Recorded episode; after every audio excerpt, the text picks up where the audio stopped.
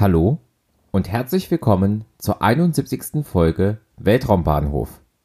Heute geht es um den Start einer Launcher One am 17. Januar 2021.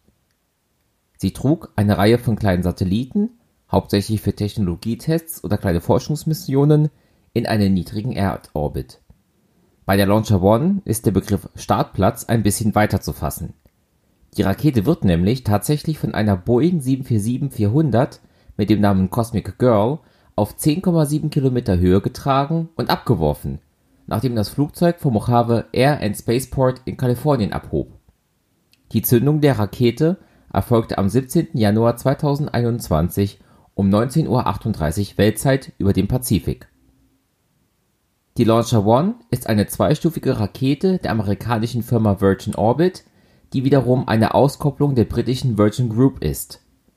Die Rakete ist etwa 21,3 Meter lang, bis zu 1,8 Metern im Durchmesser und wiegt etwa 30 Tonnen. Die erste Stufe verfügt über ein Newton-3-Triebwerk, das etwa drei Minuten lang 326 kN Schub erzeugt und dabei Kerosin und Flüssigsauerstoff verbrennt.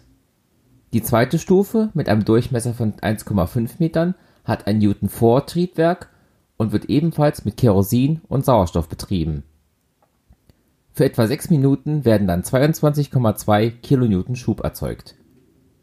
Dies war der zweite Start einer Orbitalrakete im Jahr 2021 und auch der zweite aus den USA, der erste für Virgin Orbit und der erste der Launcher One für dieses Jahr. Insgesamt war dies der zweite Start einer Launcher One und der erste erfolgreiche Flug dieses Modells. Ein erster Testflug im Mai 2020 war fehlgeschlagen, als eine Treibstoffleitung nach der Zündung der ersten Stufe riss. Seit dem letzten Start einer Rakete, der Falcon 9 aus Folge 70, waren 9 Tage, 17 Stunden und 36 Minuten vergangen. Das war's dann für heute. In den Show Notes findet ihr Links zum Podcast, zum Netzwerk Schwarz 0 FM mit weiteren Podcasts und zu Möglichkeiten, mich zu unterstützen. Den Podcast gibt es auf Spotify, aber auch als eigenständigen RSS-Feed für Podcatcher-Apps.